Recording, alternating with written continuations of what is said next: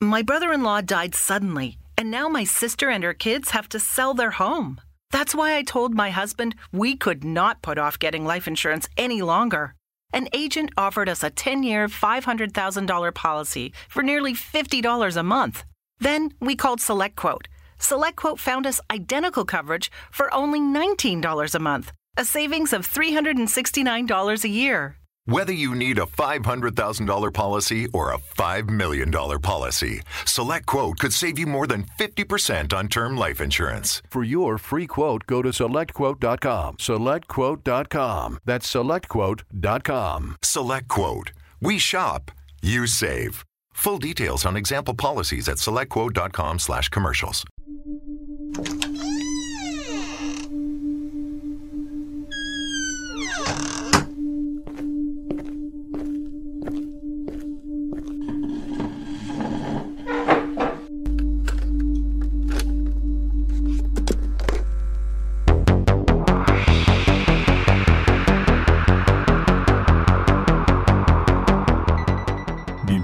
Relatos para no dormir, las historias más oscuras toman vida. Comenzamos.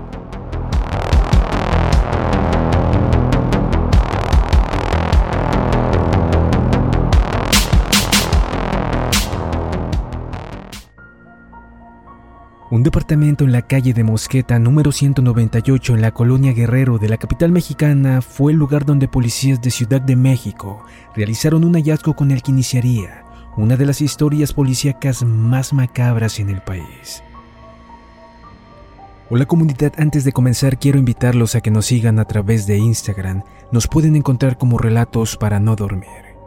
Sin más, demos inicio con nuestro siguiente caso.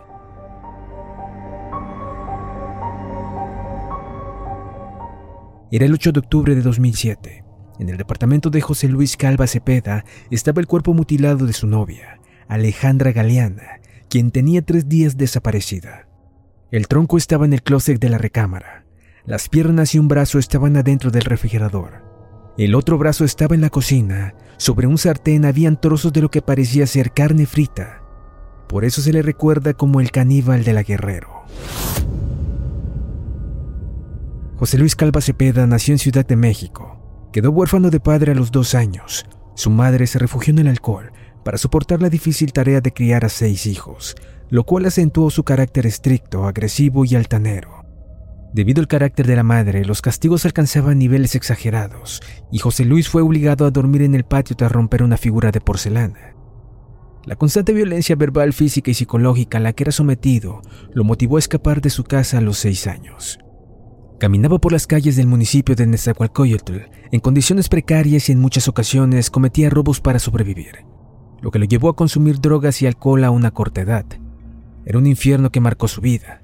Poco tiempo después regresó a su casa materna, pero el destino le tenía preparado otro revés al ser violado por el amigo de su hermano mayor a la edad de siete años, un dolor que lo recorría todas las noches hasta el final de su vida.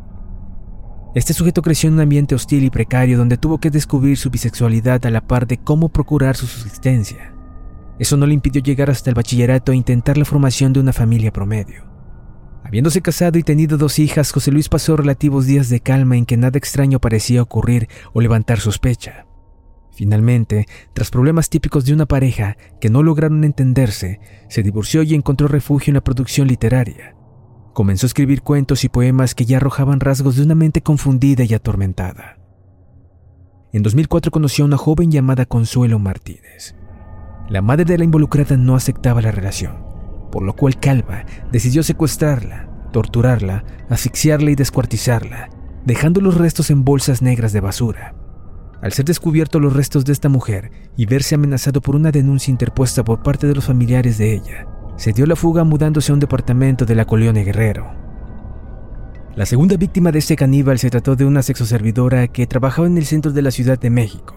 Sus restos los volvió a empaquetar en dos bolsas de basura y presentaban el mismo patrón de asesinato. José Luis Calva Cepeda vivió con un gran rencor hacia las mujeres y con un conflicto hacia su feminidad.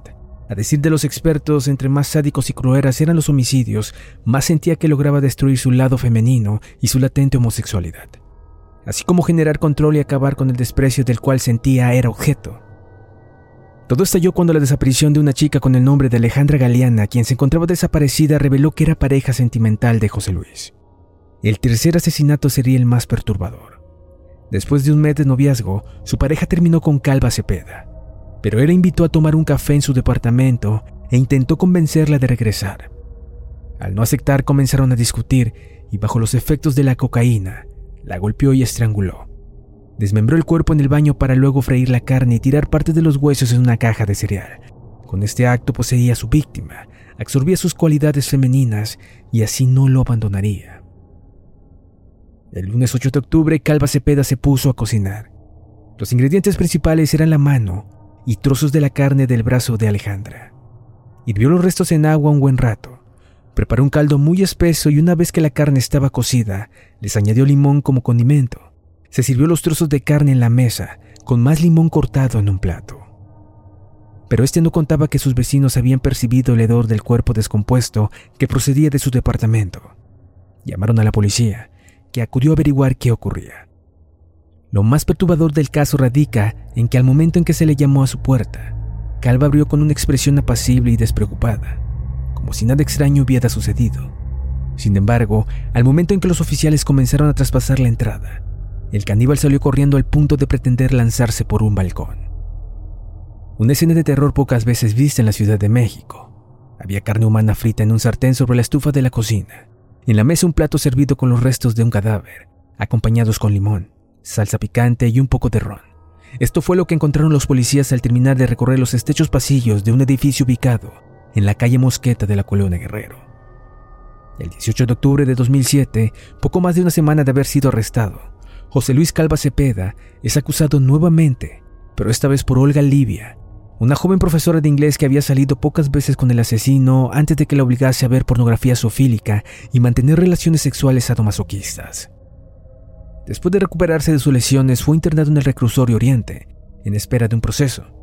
En ese lugar escribía poemas que los otros reclusos le pedían para sus parejas a cambio de dinero, el cual utilizaba para comprar drogas.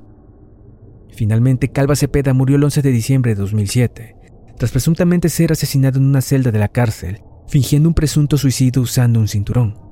Se dice que a Cepeda lo mandaron a matar, ya que según declaraciones de su hermana, al reconocer el cadáver del caníbal, Calva Cepeda presentaba marcas de tortura y una presunta violación por parte de los internos, quienes supuestamente le metieron un palo por el ano y le destrozaron los genitales. También confesó que el cinturón con el que su hermano había sido encontrado ahorcado no correspondía al de él. Además dijo que José Luis Calva antes de morir se volvió loco y mirándola le decía, soy el caníbal.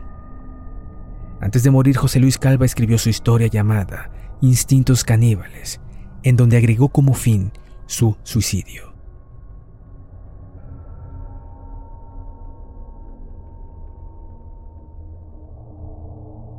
Si te ha gustado nuestro programa, por favor no olvides seguirnos. Nos vemos en una próxima emisión.